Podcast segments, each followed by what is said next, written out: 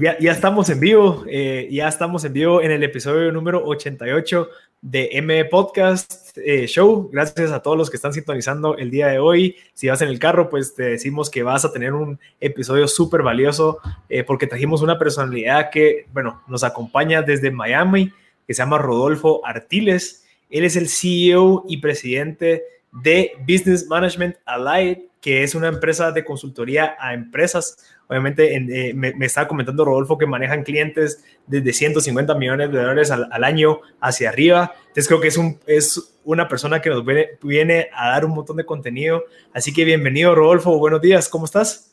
Bien, hombre, muchas gracias. Un placer estar aquí con ustedes. Eh, la verdad es que un honor y como decía anteriormente, para mí va a ser bien interesante el poder aprender también de ustedes y poder compartir con tu audiencia. Gracias, Rodolfo. Pero Pablo, ¿cómo, cómo va todo? ¿Qué, ¿Qué, tal las luchas ahorita por el tema de, la situación que nos encontramos?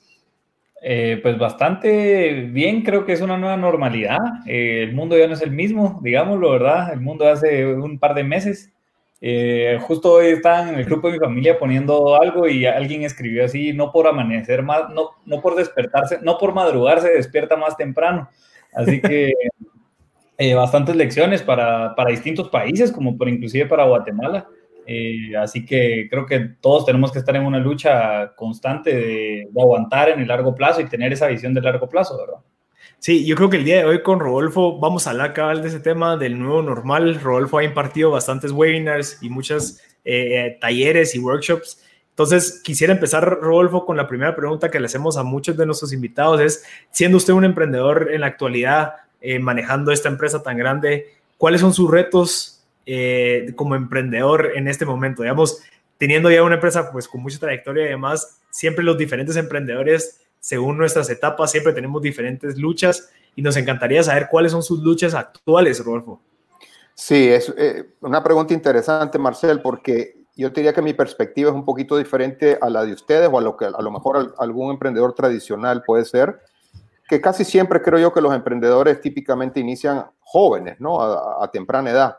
A mí me tocó, por diferentes circunstancias, comenzar un poco tarde, hace tres, cuatro años, y mi perspectiva es un poco diferente, pero para mí, digamos que los retos más importantes que yo experimenté, y de hecho estoy experimentando, son relacionados con, primero, eh, establecer la hipótesis con la cual quieres eh, diseñar, digamos, ese emprendimiento, ¿no? O sea, tú tienes una, una creencia o un, enunciado específico que dice esto es lo que quiero ir a probar allá afuera, si realmente hace sentido o no, diseñas una propuesta de valor y te tiras al agua. ¿no? Entonces, para mí es el reto que vivo día a día es cómo sigo comprobando que la hipótesis que, con la cual diseñé esto funciona, ¿no?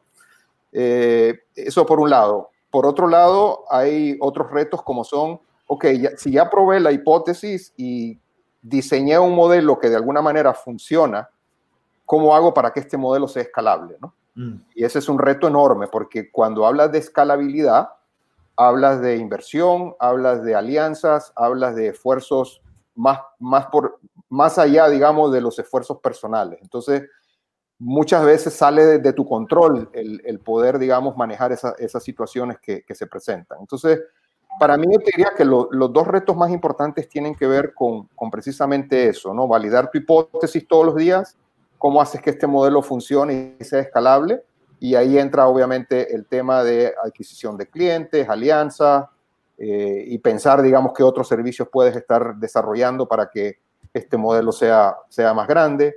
Pero es una lucha diaria, eh, muy motivante, difícil porque a veces uno no tiene la predictibilidad que puede tener un trabajo de 8 a 5, donde tienes un salario que llega cada 15 días, y eso es un reto muy grande. Tienes obligaciones personales y tienes que cumplirlas.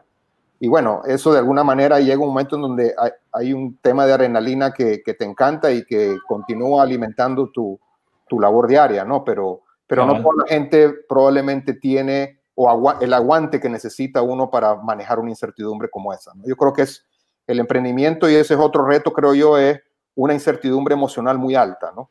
En donde tienes que estar preparado emocionalmente para manejarla y tener un sistema de soporte importante, familiar, social, amigos, que de alguna manera alimenten y refuercen lo que estás haciendo.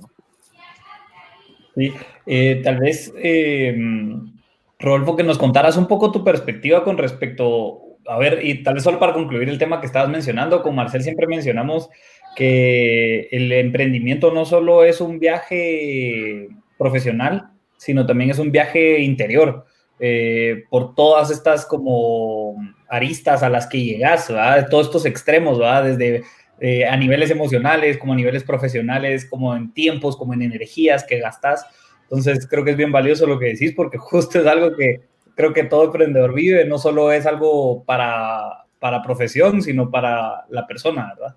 Totalmente, totalmente. Y, fíjate que qué curioso que en, este, en estos tres años que yo he estado haciendo esto, eh, el otro día mi esposa me dijo, yo nunca había visto eh, cómo habías crecido tan rápido personalmente y espiritualmente en estos tres, cuatro años.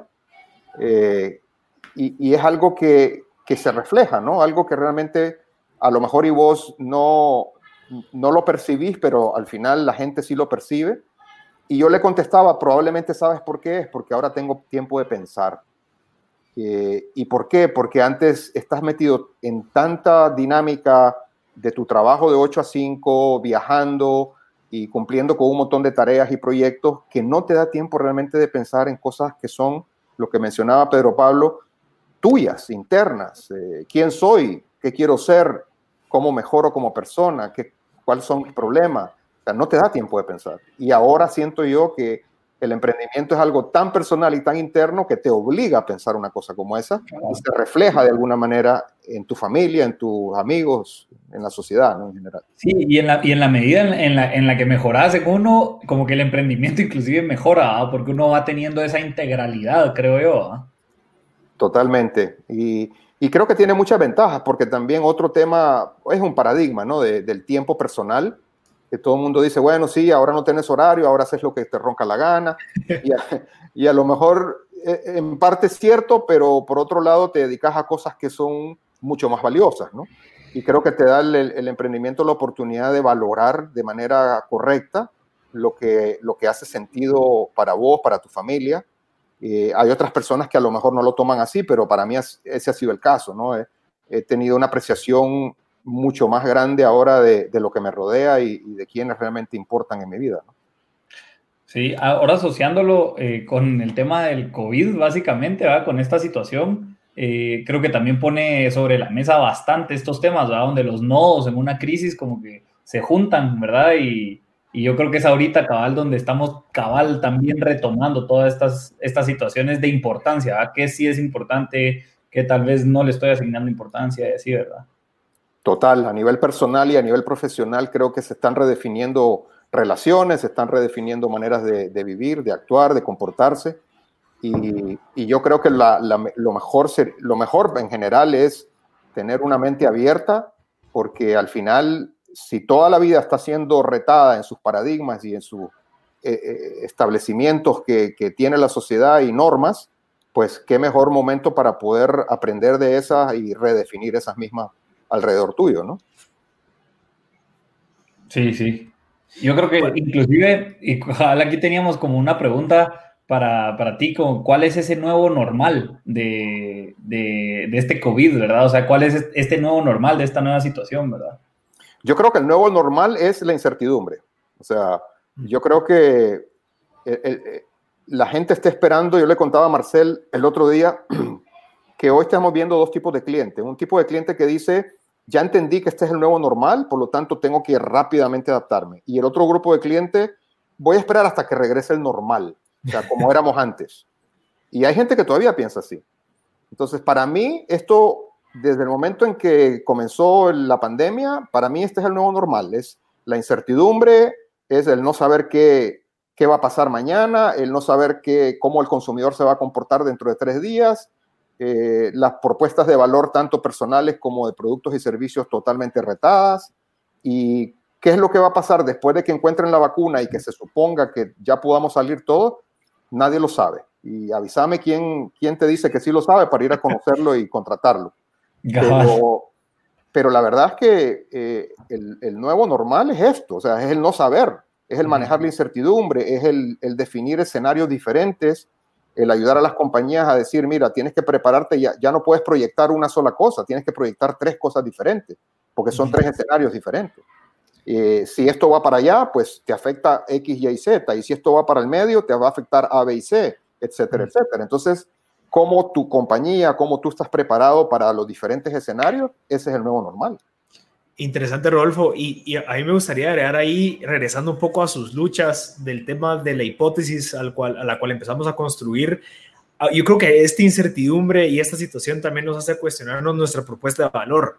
O sea, de verdad, no solamente la hipótesis a la cual yo quería resolver en algún momento, sino que es qué tan valioso yo soy ahora en esta situación, o mi servicio, mi producto, o yo como persona, eh, que, que esta situación también me demostró que sí soy valioso o que no soy tan valioso de lo que yo estoy haciendo. O sea, mi propuesta de valor. ¿Qué piensa usted de la parte de, esa propuesta de valor personal y de, una empresa?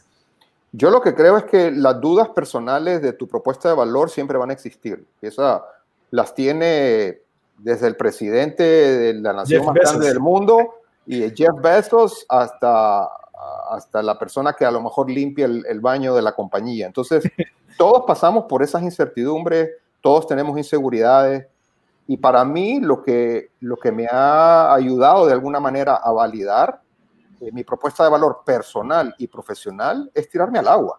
Es, es, decir, mira, yo creo que puedo hacer esto, me gustaría hacerlo, pero a, lo mejor anteriormente tengo miedo porque no sé qué tan capacitado puedo estar.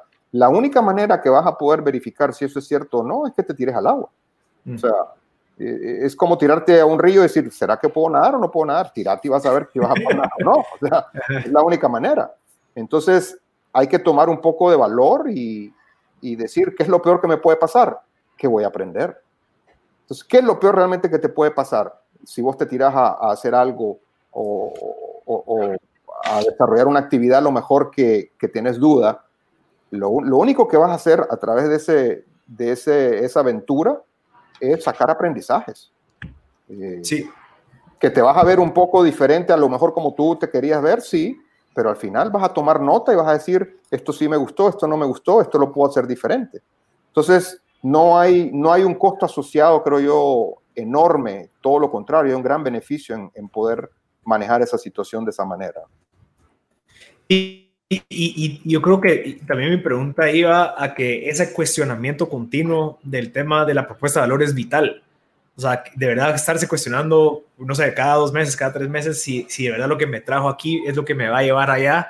Y ahorita en esta situación es lo que me trajo aquí, será que me va a sacar de esto y me va a poder, eh, eh, o sea, hacer, hacer que sobreviva en esta situación. Y ese cuestionamiento es, de cierta manera, yo lo veo clave, especialmente cuando uno está emprendiendo y especialmente cuando uno tal vez, bueno, especialmente cuando uno está emprendiendo, pero también es vital cuando uno es profesional. O sea, uno estando en una situación profesional en donde es dependiente, también es vital estarse preguntando eh, qué tanto agrego valor yo. Y lo que usted está diciendo es cierto, para poder seguir generando valor hay que probar cosas. Hay que, bueno, ¿qué pasa si me meto esta maestría en donde voy a aprender cómo hacer mejores procesos? ¿Será que van a funcionar? No, sé, hacerlo, regresás, demostrás, lo, lo presentás y tratás de hacer algo, creo que es algo de un cierto mindset que tenemos que tener todos los días.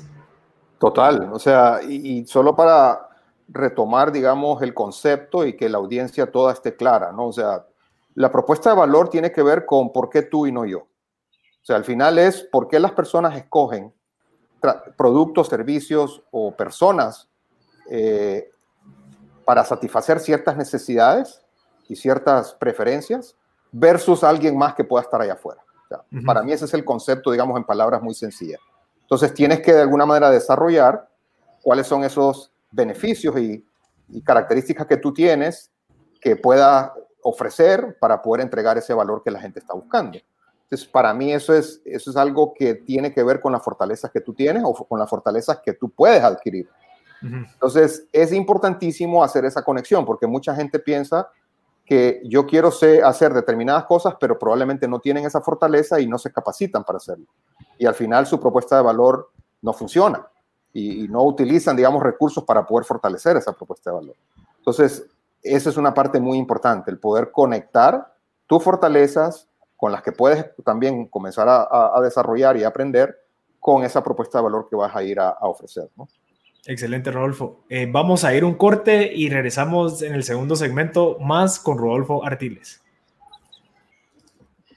Ya, ya estamos de vuelta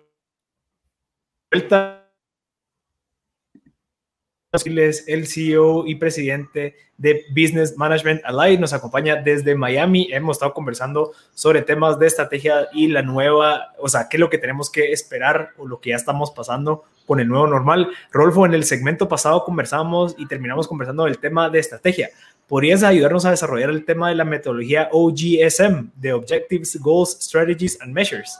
Claro, mira, es, eh, es una manera de poder plasmar y materializar el proceso de definición estratégica en un documento que sea eh, entendible, eh, manejable y comunicable a toda la organización. Eh, OGSM significa Objectives de objetivo, Goals de metas, Strategies de estrategias y Measures de, o Measurements de medidas. Entonces ahí tienes básicamente todas las elecciones que tú haces, lo que mencionaba anteriormente, dónde jugar, cómo ganar, cómo configurarte las tienes ahí para poder eh, cascadearlas, digamos, a través de la organización, de los diferentes departamentos, de las diferentes funciones. Y cada función o departamento, o, en el caso de, multinacionales grandes, cada región y cada país, hace su propio OGSM basado en ese OGSM sombría, macro, y que se adapte a, a la realidad, digamos, de esas regiones y esos países, ¿no? Pero siempre alineado muy bien con lo que la corporación tiene como, como decisiones estratégicas sombrías. Y parte, parte de los servicios que ustedes ofrecen dentro de su empresa es también entender y lograr desarrollar una visión y una estrategia de la mano con el fundador y todo. ¿Qué, ¿cómo podemos, o sea, yo tal vez yo no conozco tantas empresas, pero yo he identificado personas dentro de empresas donde tal vez su visión no está tan clara. ¿Qué deberían de empezar a hacer o cómo podría recomendar que se empezara a establecer una visión para que luego se empezara a desarrollar una estrategia? Bueno, es, es un, hay, un hay ejercicios para hacer eso, ¿no? Pero yo creo que hoy las empresas tienen que repensar más que su visión, yo te diría su propósito, ¿no? O sea, mm. ¿para qué existen al final? ¿no? y yo creo que de ahí se va a desprender cuáles son las aspiraciones que tiene como organización, como compañía. Pero yo te diría que hay muy pocas que hoy tú le preguntas a, eh, cualquier presidente de compañía o, gerente general cuál es el propósito de tu compañía y te va a decir la misión de la compañía, a qué se dedica a hacer todos los días. Y te lo va a decir en función de los productos que vende. Pero no necesariamente te va a decir cuál es el propósito al final de la compañía, de la organización, qué es lo que quiere lograr en un mundo totalmente infinito, como dice Simon Sinek, ¿no? O sea, en la medida en que las compañías funcionen en un ambiente infinito, en esa medida van a tener mucho más propósito porque no necesariamente el trimestre que viene es el trimestre que, donde terminan las cosas, ¿no? Eh, o que está supeditado, digamos, a reportar resultados. O sea, estás en un mundo en donde tu propósito es más allá de, de entregar un resultado de corto plazo. Entonces, ese propósito eh, para mí es el, lo más importante en este momento de poder definir como compañía para entrar entonces a un, a un proceso de definición estratégica donde defines cuáles son tus aspiraciones ¿no? y, metas. Dentro, ¿Hay cualidades o ciertas características de una visión que tal vez usted por su experiencia puede decir, ah, esta visión de cierta manera está bien, debería cumplir ciertas características eh, o qué cosas son malas para tener una visión? ¿Cómo podríamos entender un poquito más a detalle cuál es una visión correcta? Bueno, eh, lo que pasa es que ha habido un poco de, mala interpretación en el concepto, ¿no? Y, creo que hay muchas versiones de, visiones que, puedes ver el día de hoy, ¿no? Pero para mí yo creo que en términos generales, eh, una visión es algo que tú estás soñando, aspirando, eh, que de alguna manera va alineado con tu propósito, ¿no?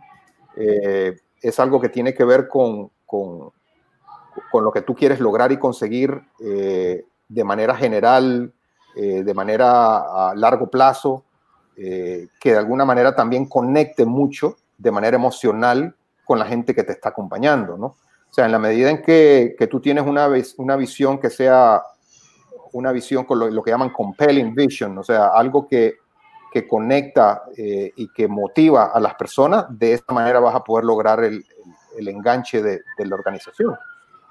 recuérdense que el, que los empleados no siguen a los líderes porque son inteligentes o porque dominan determinadas áreas, la persona puede no tener absolutamente ninguna calificación profesional, pero si es una persona que conecta emocionalmente con la organización, ese tipo le va a decir a la organización, tires en el abismo y se van a tirar. Entonces, al final del día es cómo desarrollas una visión que de alguna manera captura esos valores y lo que la organización realmente está queriendo conectar para poder llevar a la organización a lograr tu proceso o tu planteamiento estratégico.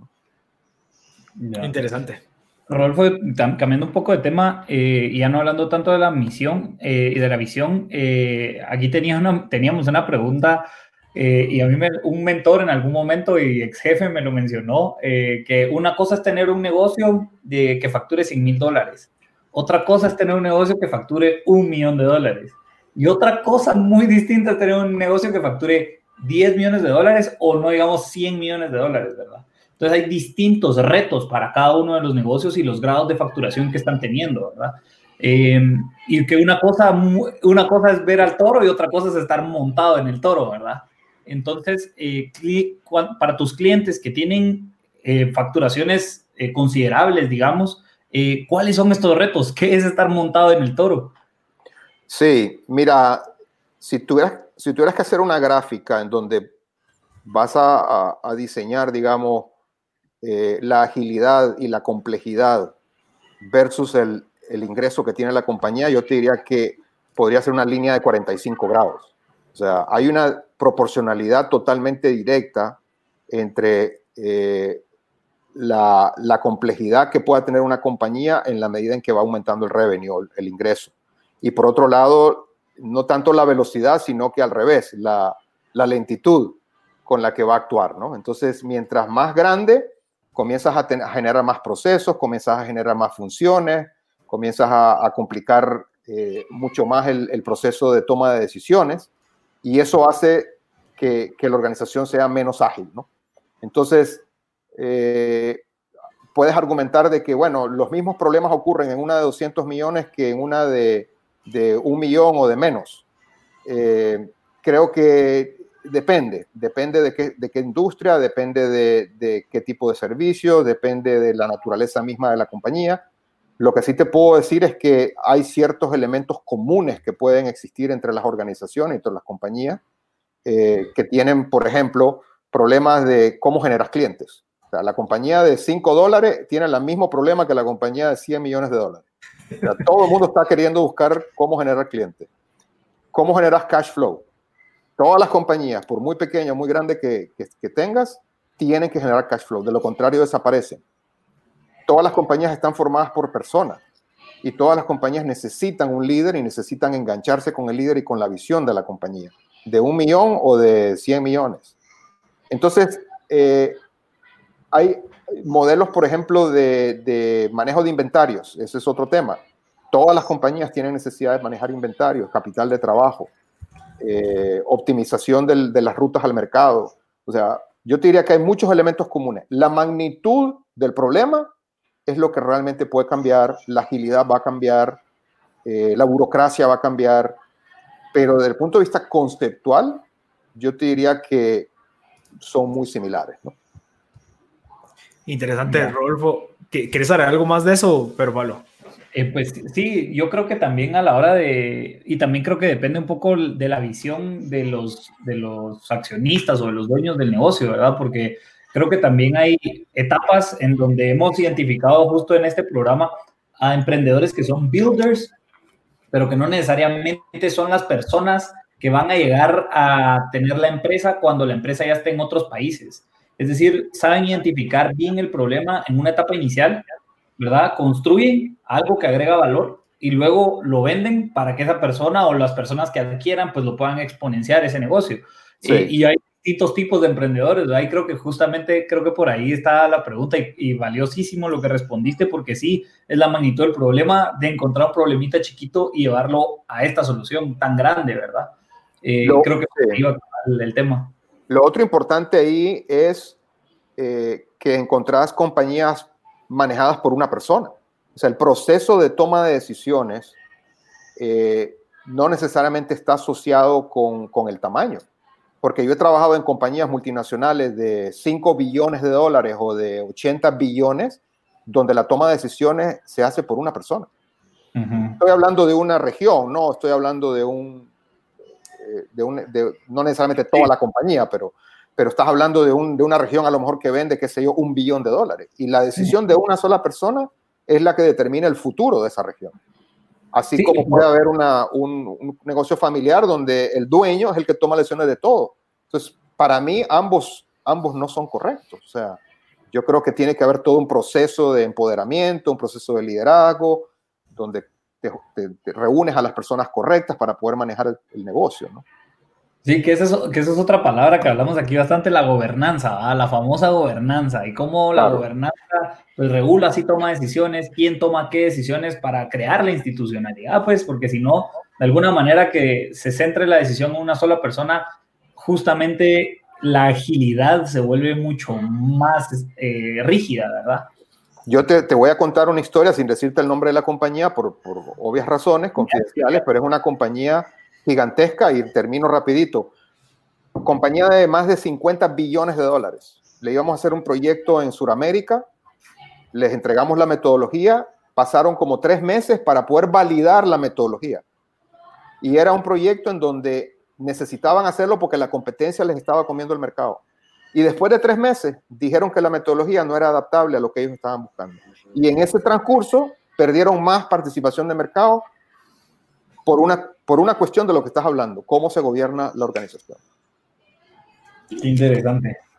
Yo creo que ese tema de, gobernanza y toma de decisiones nos afecta a una empresa chiquita hasta una empresa grande si no se tiene bien establecidos esos canales de esa estructura, digamos, esa jerarquía, y es algo que, pero Pablo es experto, y estoy seguro que, que, usted también, Rodolfo, pero es algo que no se, no se ve mucho, especialmente en las empresas de Guatemala, eh, en donde, bueno, lo que hablamos con Pedro Pablo, que se hacen para crear un legado familiar y no de verdad, pues hacer un éxito en algún momento, ¿verdad? Sino que se tiene esa visión de, bueno, yo creo que esta empresa se mantenga, entonces lo mantengo entre la familia, mi hijo es el que sigue, no un gerente que logró por, por medio de mérito.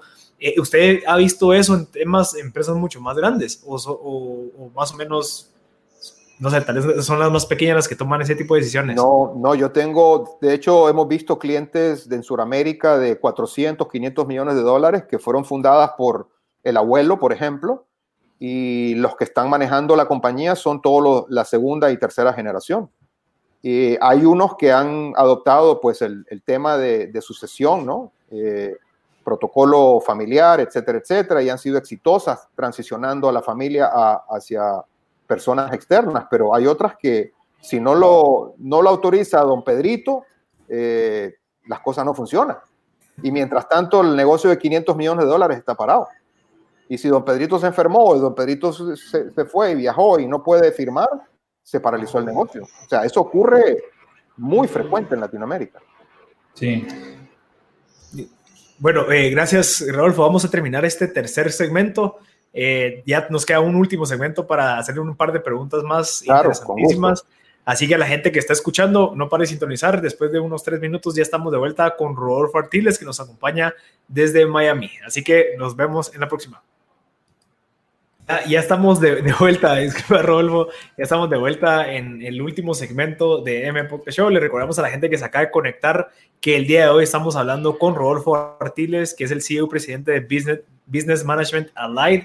Nos acompaña desde Miami y hemos estado conversando de unos temas súper interesantes de cómo podemos adaptarnos al nuevo normal. Eh, Rodolfo, quisiera hacer un par de preguntas ahorita con la estrategia de go-to-market, o sea, entendiendo ahorita que nuestro go-to-market va a cambiar eh, radicalmente, digamos, a la gente que vende productos, especialmente, ¿qué es lo que se debería empezar a considerar eh, para empezar a aplicar una nueva estrategia a uno o dos meses en donde, bueno, ya, pues tal vez ya los supermercados ya pasaron a segundo plano, sino que ahorita es un poquito más de delivery. ¿Cómo, cómo lo ve usted? Mira, el primer paso para, siempre le digo a mis clientes, el primer paso para resolver un problema de negocio tiene que ver con el entender. El entender cuál es el problema muchas compañías tienen problemas e inmediatamente saltan de inmediato en el modo de resolver problemas y terminan tres, seis meses después resolviendo el problema equivocado. Mm. Y la, mejor analogía que tengo es cuando vos vas al doctor, te, tenés fiebre eh, y le decís, doctor, necesito que me medique, el doctor lo primero que te va a decir es, necesito hacerte examen, necesito diagnosticarte, necesito entender el problema. No, pero es que yo quiero que me dé antibiótico, pero es que no te voy a dar antibiótico si no sé cuál es el problema. Entonces, en el negocio es exactamente lo mismo. Primero entiende cuál es el problema. Y para mí, en el, en el caso de go-to-market, hoy por hoy estamos viendo demasiados cambios. Hoy, por ejemplo, eh, al inicio de la pandemia hubo una, reconfiguración importante en donde las tiendas de barrio, por ejemplo, en algunos países, eh, comenzaron a desaparecer.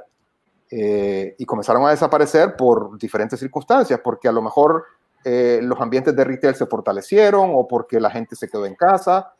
La pregunta es, entendamos por qué. O por ejemplo el e-commerce, ¿cómo, ¿cómo fue que explosionó el e-commerce? No podemos decir simplemente vamos a poner un sitio de e-commerce porque vamos a vender todo lo que tengo en e-commerce. Eso sería un error. vamos a entender por qué fue que explosionó, qué categorías fueron las que explosionaron, en dónde, cuál es el, journey que el, comprador del e-commerce está teniendo. ¿Es diferente al que tenía antes? Porque está bien documentado. Yo sé cómo lo hacía antes. Entonces tengo que entender cómo lo hace ahora. Entonces, el go-to-market hay que realmente entenderlo y diagnosticarlo de alguna manera para poder decir, estos cambios que están ocurriendo, yo estimo que van a ser transitorios por esto, esto y esto. Y eso se documenta y eso lo vas a poder decir en la medida que entiendes.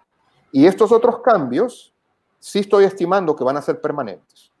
Basado en esos dos supuestos, voy entonces a envisionar un par de escenarios de mi nuevo go-to-market, mm. que son estos y estos. Basado en eso, comienzo entonces a construir eh, y, a rediseñar probablemente mi modelo de negocio. Pero antes que hacer nada, hay que entender. Sí, y también, Rodolfo, entender de que si en dado caso incrementó la demanda por mis servicios o mis productos, también tenemos que entender nuestra cadena de suministro, en donde probablemente por mi alta demanda, tal vez yo sature la cadena de suministro y por la situación que nos encontramos, también existe esa, ese, ese afecto o esa parte que afectó a toda la cadena. Entonces, no solamente a mis clientes, sino que a mí también me puede afectar que mi proveedor no me lo entregue a tiempo. Entonces, ¿cómo podemos evaluar eso y cómo podemos anticiparnos a que incrementó la demanda, pero yo también tengo que voltear a ver para atrás si mi proveedor de materia prima está listo, etcétera, etcétera? Eso vino a retar toda la cadena de supply chain. Este, y hay paradigmas que se rompieron, como por ejemplo, antes se pensaba que China era la mejor opción de sourcing. Hoy nos dimos cuenta de que China tenía otros suplidores asociados y cuando se rompió esta cadena eh, hubo una debacle total. Entonces hoy está migrando todo el mundo hacia cadenas de, suministro locales o regionales. Digamos que ese es un paradigma que se rompió. Pero al mismo tiempo, el otro día en un webinar nosotros eh, compartimos una herramienta que a nosotros nos gusta en este momento, que es una matriz donde te puedes, puedes poner el impacto que está teniendo eh, el COVID en tu, en tu negocio, que puede ser impacto positivo, si estás metido en categorías de supervivencia o de sobrevivencia, hasta impacto catastrófico es cuando tu negocio se cayó más del 50%.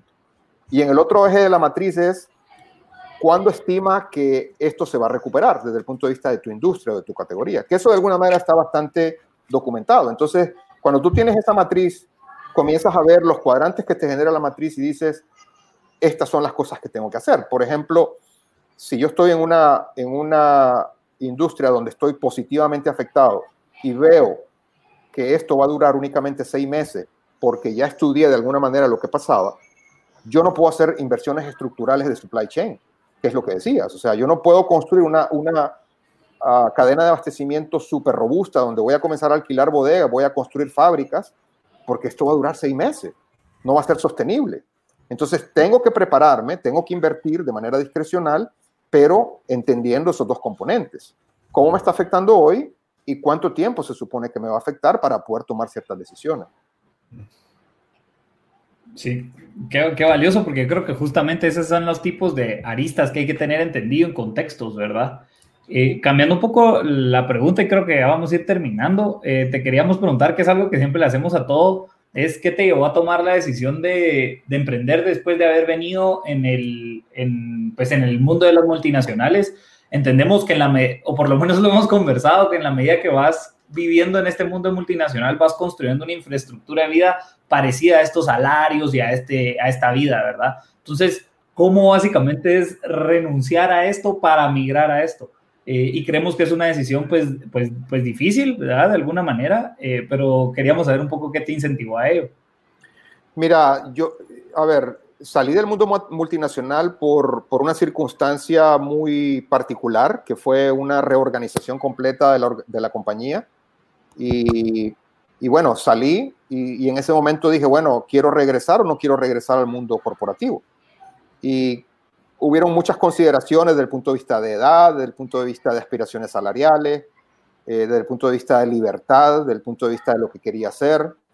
Y en ese momento comencé a, a pensar en cosas que me gustaría explorar, cosas, el, el, la nueva vida que me gustaría tener.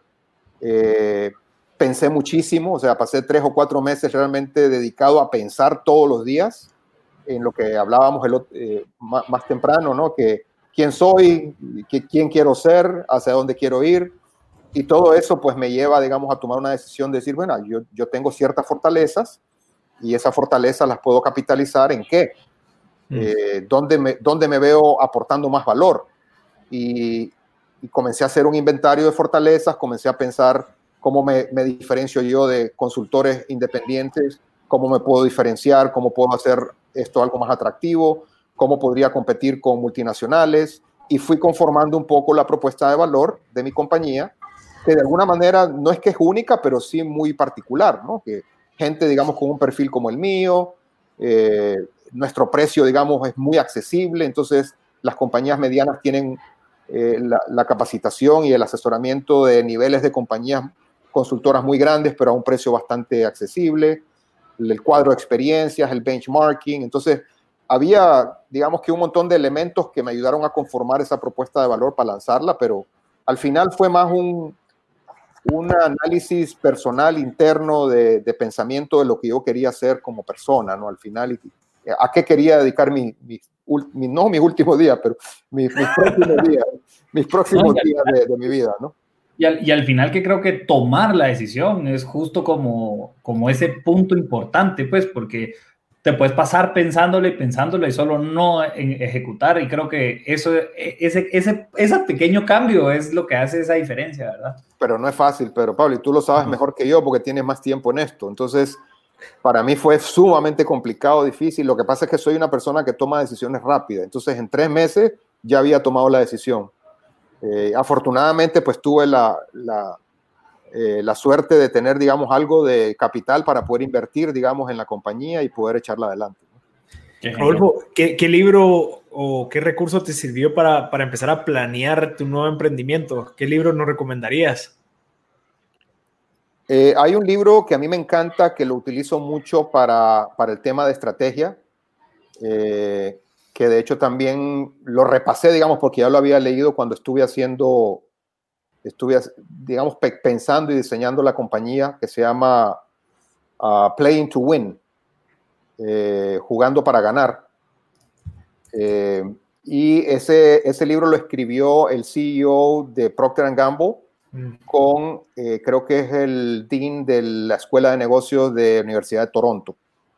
Eh, extraordinario libro, se lo, se lo recomiendo a mucha gente. Y el otro que me encantó, ya más como, como tema personal, que también me ayudó mucho a, a, hacer esta introspección. Se llama Daring Greatly, mm. eh, de Brené Brown. Que sí, sí de la parte vulnerable. Exacto. Cómo la vulnerabilidad te va a ayudar a ser una persona más feliz, mejor. O sea, me encantó. Interesante, Rodolfo. Mire, para que la gente pueda contactarlo, si en dado caso que hay algún tipo de consultoría o algo para sus empresas, ¿cómo lo pueden contactar? Sí, eh, rodolfo.artiles arroba businessallied.com. businessallied.com.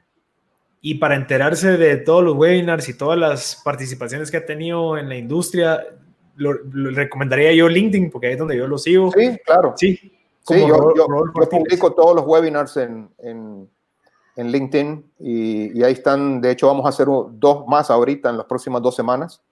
Uh, uno con la Florida International University aquí en Miami eh, y otro con de Go to Market. Casualmente mm. vamos a hacer otro con Enrique eh, Lemus de GSP ah, en Guatemala. Él ya estuvo Entonces, aquí en la radio. Eh, pero sí, este, mándenme la invitación por LinkedIn, yo los acepto y nos conectamos y ahí ya, ya se van dando cuenta de los webinars. gracias, Rodolfo. A toda la gente que está escuchando, gracias, pero Pablo. Este fue el episodio número 88 de M Podcast Show. Eh, este episodio, si en dado caso ustedes se subieron al carro, al Uber un poquito tarde, este episodio lo van a poder encontrar el próximo martes en M Podcast, en Spotify, en iTunes, en todas las plataformas. El video también va a estar subido en YouTube. Así que si en dado caso pues no lograron escuchar todo, no se preocupen porque van a poder tener acceso a él la próxima semana. Así que muchas gracias, Rodolfo. Los libros que recomendó Rodolfo es Playing to Win y Daring Greatly. Así que si en dado caso pues no escucharon, ahí están para que los compren y empiecen a aprender. Así que gracias, Rodolfo, y gracias, Pedro Pablo, y nos vemos a la próxima. Gracias a ustedes, un placer. ¿eh? Hasta luego. Gracias, Rodolfo. Adiós. Gusto.